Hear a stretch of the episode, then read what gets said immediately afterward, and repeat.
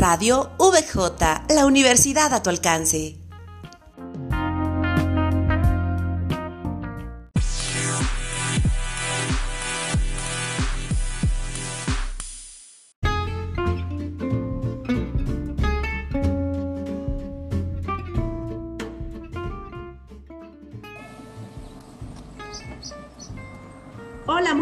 Tardes. Mi nombre es Ani Luna. El día de hoy tendremos una entrevista muy interesante con un gran chef de la cocina internacional y nacional. Su nombre es Luis Manuel Hernández Reyes. Hola Luis, ¿cómo te encuentras? Hola, ¿qué tal? Bien, bien, muchas gracias. Muy bien. Eh, eh, ¿Qué haces? ¿Estás emocionado? ¿Qué estás haciendo en este momento? Claro, claro que sí, estoy emocionado. La verdad estaba eh, trabajando. Acabo de salir de una junta precisamente tocando temas de eh, estrategias de venta, porque ahorita se ha complicado un poco la situación en cuestión de, de, pues, de restaurantes. Entonces, sí estamos tomando cada principio de semana estrategias de ventas por semanalmente, ¿no? Entonces, vamos incluyendo varias cosas de, lo de la nueva normalidad prácticamente. Entonces, pues, de la reunión y pues acá mira. Pues muchas gracias. Pues muchas gracias por contestarnos, eh, Luis Manuel. Oye, precisamente ahorita que me platicas un poco respecto a esto de las nuevas estrategias, me gustaría hacerte algunas preguntas como para empezar con los motores. ¿Por qué tú piensas que la cocina, o bien, ¿por, ¿por qué la cocina? ¿Por qué no estudiaste mejor una ingeniería o por qué no licenciado en Derecho? ¿Por qué la cocina? Ok, mira, es, es tan fácil poder, poder responder esa pregunta. La cocina en un principio es la base de, de mi familia.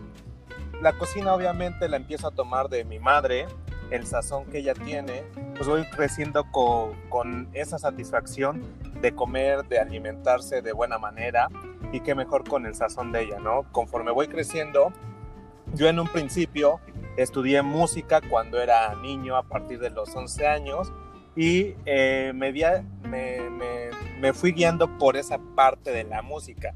¿Qué pasó? Que pues, obviamente la música me direccionó a un ambiente de fiestas, de celebraciones, de eventos.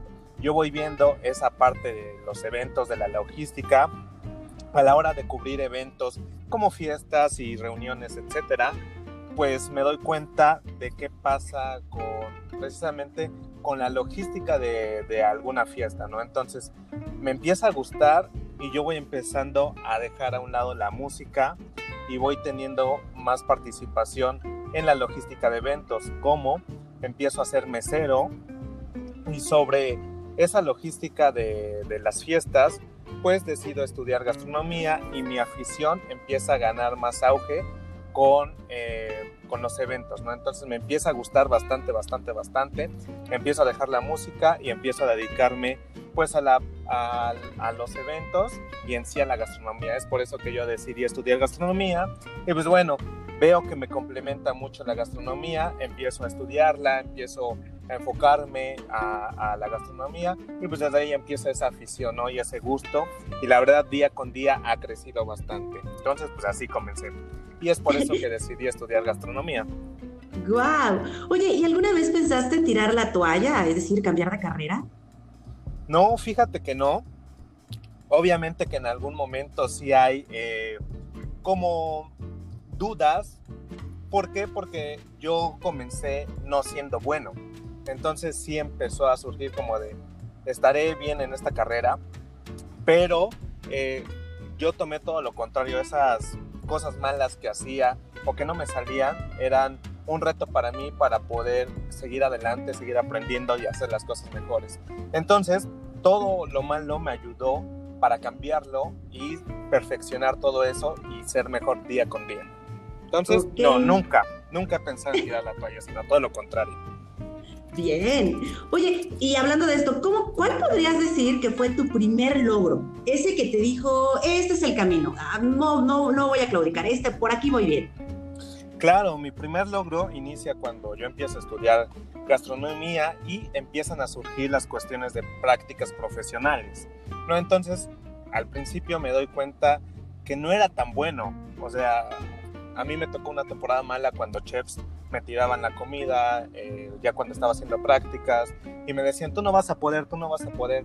El primer logro es cuando yo puedo llegar a, Cancún, a Playa del Carmen Escaret, y el chef, eh, digamos, ejecutivo de todo el parque, me empieza a conocer y cuando yo concluyo esa, esas prácticas, me dijo un felicidades y es la primera vez que alguien me felicitó por hacer bien las cosas, ¿no? Y entonces ahí dije, ah, creo que no estoy tan perdido, pues vamos a seguir adelante, ¿no? Entonces ese fue como mi primer logro y bueno, ya de ahí se derivan bastantes, pero ese fue el primero. Y de dentro de estos logros que tú mencionas, ¿cuándo sentiste que el éxito llegó a tu vida? Que esta luz te hizo así de, wow, me iluminó totalmente. Claro, cuando consigo mi primer puesto como chef ejecutivo en, un restaurante, que es donde estoy actualmente, ahorita estoy como gerente ya de operaciones del grupo, pero yo entré como chef ejecutivo, entonces el primer sueño de salir de la universidad y de la carrera es conseguir un puesto, pero obviamente necesitas experiencia, que no se consigue tan fácilmente, pero a la hora que, que yo puedo llegar como chef a una cocina, creo que es el primer logro que es muy gratificante para uno como, como estudiante y recién egresado. Bueno, entonces con esto tú me estás diciendo que estás completamente seguro que se puede tener una vida económica, bueno, una buena vida económica dedicándote a la gastronomía, porque muchos tienen otra idea. Sí, mira, eh, creo que para llegar a, un buen nivel económico, dedicándote a la gastronomía, debes de ser una persona muy completa, ¿ok? Yo obviamente salí como, como licenciado en gastronomía, pero a veces eso no es suficiente para poder solventar tus propios gastos, ¿no? Porque sí hay que recalcar que los, los este, sueldos en una cocina son muy bajos. ¿no? Y aunque estemos como de chefs ejecutivos, todavía son bajos. ¿Qué es lo que tenemos que hacer o qué es lo que recomiendo y a mí me ayudó? Es complementarme, estudiar otras cosas referente al negocio de alimentos y bebidas, irse complementando, seguir aprendiendo y ya cuando llegas a un punto en que tú puedes valer eh, como persona profesional, creo que sí puedes llegar a, a sobrevivir dedicándote al negocio de alimentos y bebidas. Yo actualmente puedo decir que sí puedo vivir de esto porque, pues gracias al esfuerzo y trabajo y dedicación que, que yo tengo, pues me ha ayudado a, solventar todos los gastos necesarios que, que, obviamente yo tengo que percibir para poder cubrirlos, ¿no? Entonces, sí se puede, de verdad que sí se puede. Precisamente ahorita que me comentas esto, me surge la duda. Entonces, ¿piensas que el ser chef podría decir que es el éxito total de estudiar gastronomía? No, no es el éxito total. Que cuando llegas a ser chef, quieres más cosas, ¿no? Y ya depende de cada persona y de la manera de pensar de cada, de cada quien, ¿no?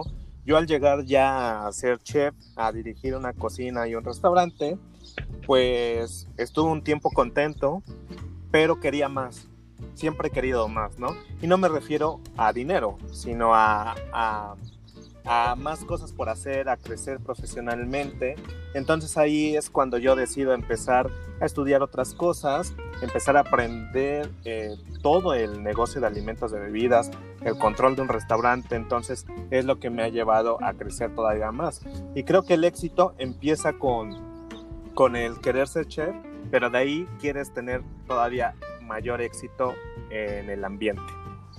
Bueno, y tú que has tenido la oportunidad precisamente de, pues, de comer eh, todo tipo de comidas y estar en otros lugares, en otros países, ¿tú piensas que nosotros en México, o sea, tú piensas que alguna vez la cocina mexicana, que es riquísima, por cierto, llegue a ser una gran cocina internacional como la francesa, como la española, que, bueno, siempre nos la ponen de ejemplo? Sí, sí, mira, de hecho, este, yo pienso que la cocina mexicana tiene un gran potencial por la variedad de, frutas, verduras que tenemos. ¿Qué pasa o qué problemática yo tengo en México? Son las proteínas que conseguimos nosotros, ¿no? O que están dentro de nuestro país. No, creo que a los mexicanos nos falta mayor dedicación para hacer bien las cosas, ¿ok? Creo que ese es un defecto que como mexicanos tenemos porque la cocina no, todavía no alcanzamos a profesionalizarla al máximo.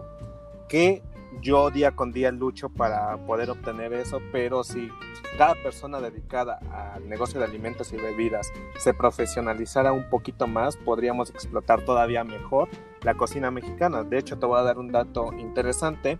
La cocina mexicana es la única cocina este, avalada como patrimonio de la, o sea, de la humanidad y de México, obviamente, ¿no? Pero entonces imagínate, es la única cocina que se le otorga tal reconocimiento, ni la francesa, que obviamente todas nuestras bases gastronómicas vienen de Francia, no la tiene. Imagínate eh, cómo la podríamos explotar todavía mejor y este, podríamos, podremos ganarle a, a cualquier cocina sin ningún problema.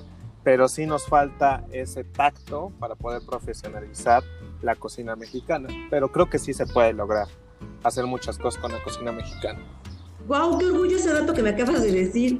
Precisamente, ¿cuál piensas, entonces, entonces, especialmente hablando en este punto, cuál piensas que es el futuro de la industria gastronómica en este momento? Mira, ahorita cambió radicalmente el futuro. ¿Por qué?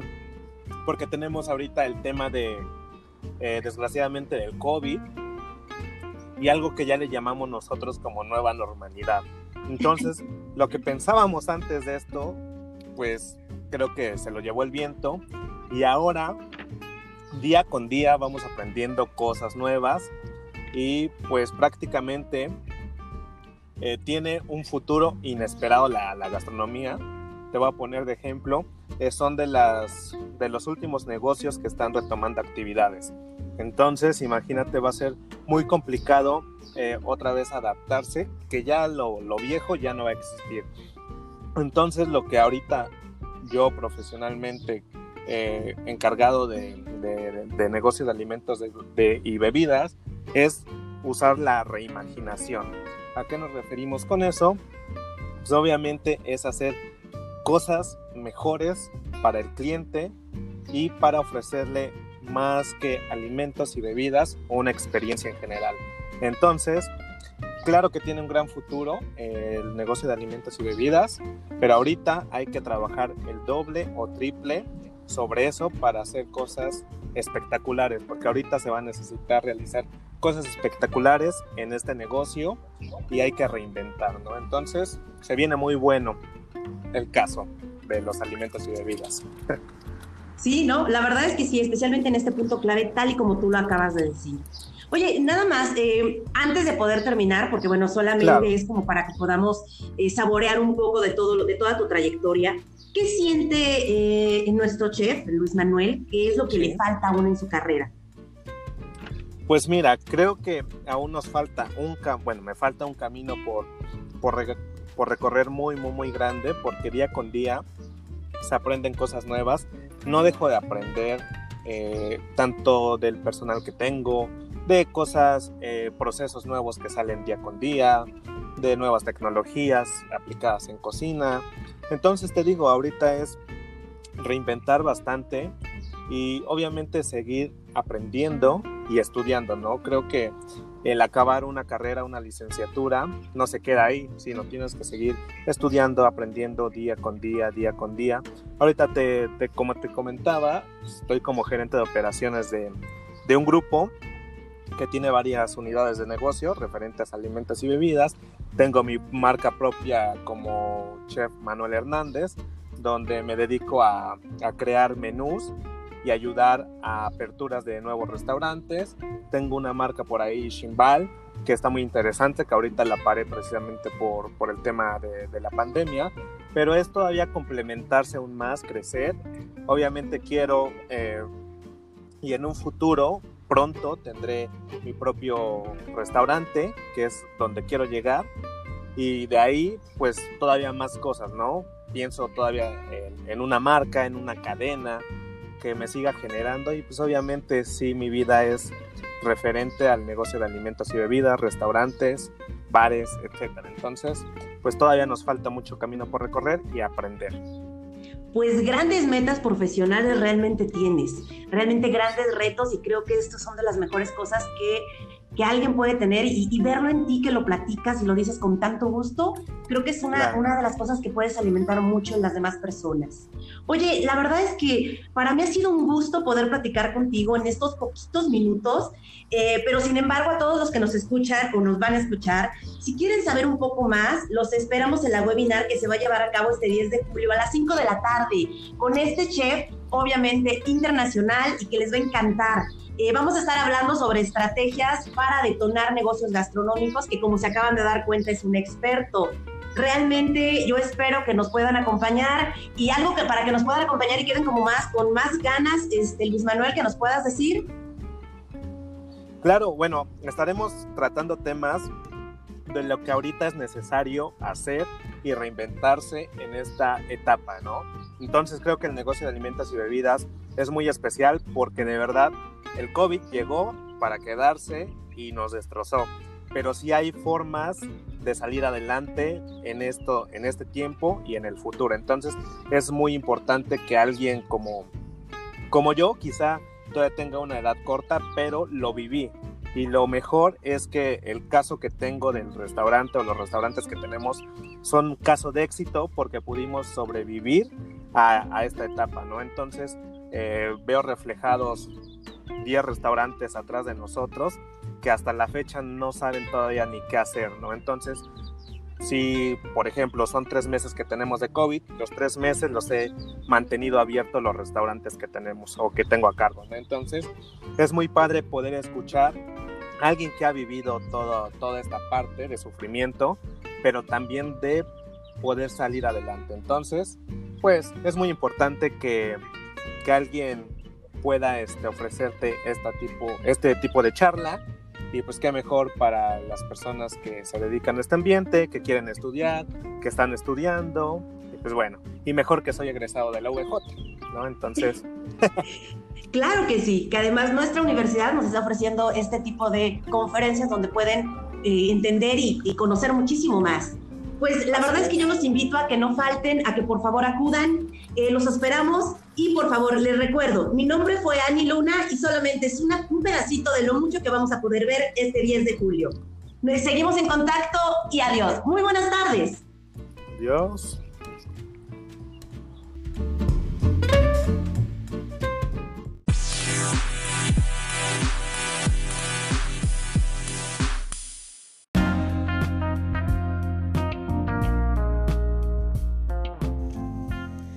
Radio VJ, la universidad a tu alcance.